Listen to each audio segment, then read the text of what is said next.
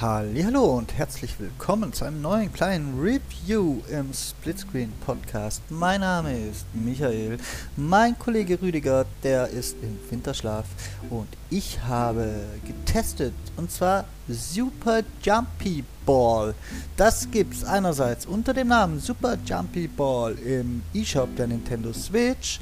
Dort ist es erschienen am 6.9.2019 und damit auch relativ aktuell. Es gibt es aber, habe ich entdeckt und dafür habe ich mir auch einen Key kommen lassen, um das reviewen zu können. Gibt es auch für die Xbox. Dort heißt es Super Jumpy Ball Premium A Platform Puzzle. Ja, dort ist es schon erschienen am 24.10.2017. Ist also auf der Switch so ein bisschen ein re-released, aufgewärmtes Ding. Und auf der Xbox ist damals als Teil der Creators Collection erschienen. Das ist nicht ganz so streng, was die Xbox Live äh, Bedingungen angeht, als für einen normalen Release-Weg. Ja, was ist das?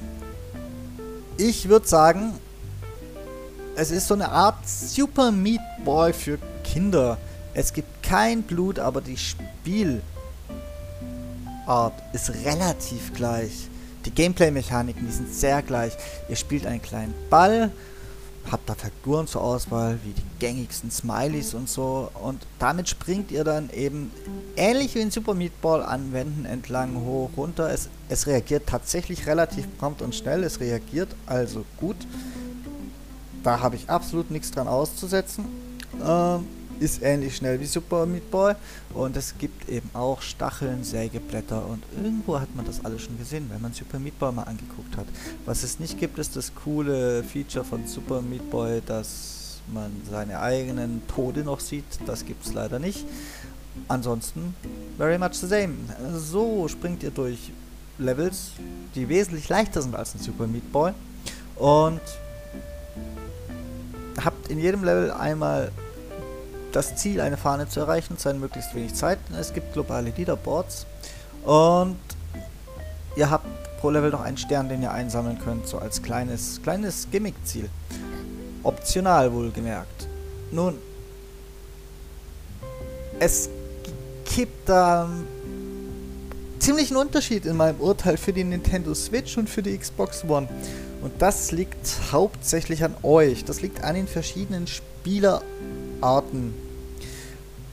Auf der Xbox, muss ich sagen, hat es kaum Xbox Live Support. Es hat, es hat kein äh, Achievements, es hat kein Online-Multiplayer, was es auf der Switch übrigens auch nicht hat, aber nun, es hat noch nicht mal, noch nicht mal eine offizielle richtige Clubseite im Xbox-System. Das ist nicht sehr gut an die Xbox angepasst. Gibt es da übrigens auch auf Windows und für Mobile, wenn Windows Mobile überhaupt noch irgendwo lebendig ist. Ähm, ja, deswegen ist mein Urteil für die Xbox eigentlich ein bisschen schade. Das Spielprinzip ist vor allem für die jüngeren Spieler vielleicht gar nicht so schlecht, aber es ist so schlecht ans Ökosystem angepasst, dass es da für mir ein bisschen abgestraft wird. Bei der Switch sieht das Ganze anders aus, denn die Switch hat eine andere Zielgruppe, machen wir uns da nichts vor.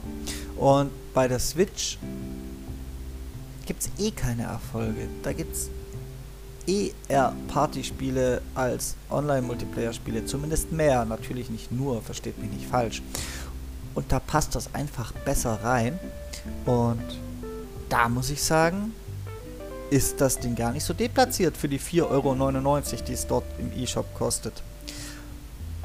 Neben den Leveln gibt es und mit, mit, mit Speedrun-Support wird groß geworben, nämlich die besten Listen, aber neben den Leveln gibt es auch noch lokalen Multiplayer mit verschiedenen Party-Modes. Da muss man den anderen killen, indem man auf ihn draufbringt, dann macht so plopp und ganz gewaltfrei und alles wunderbar.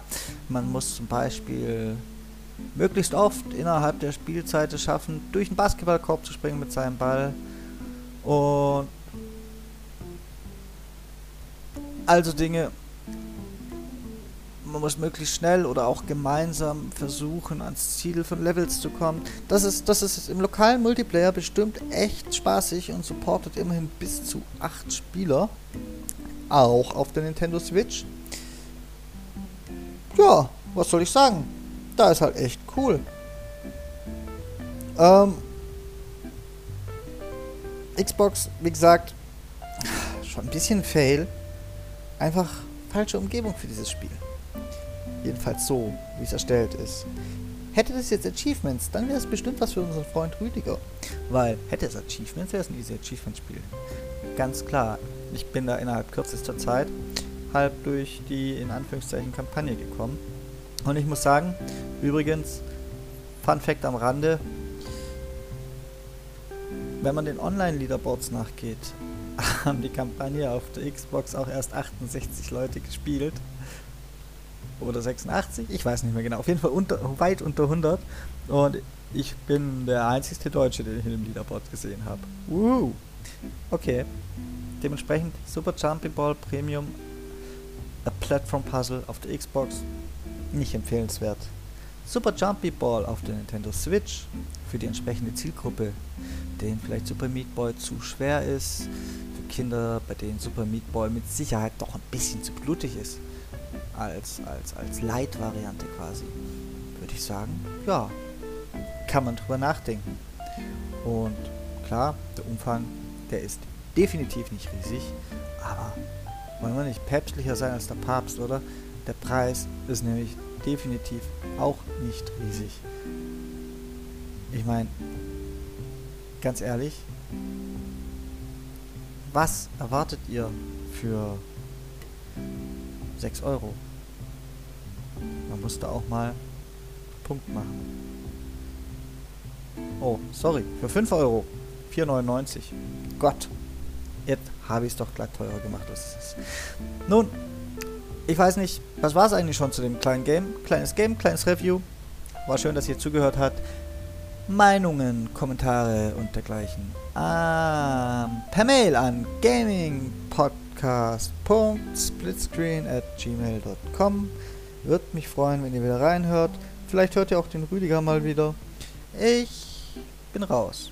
Bye.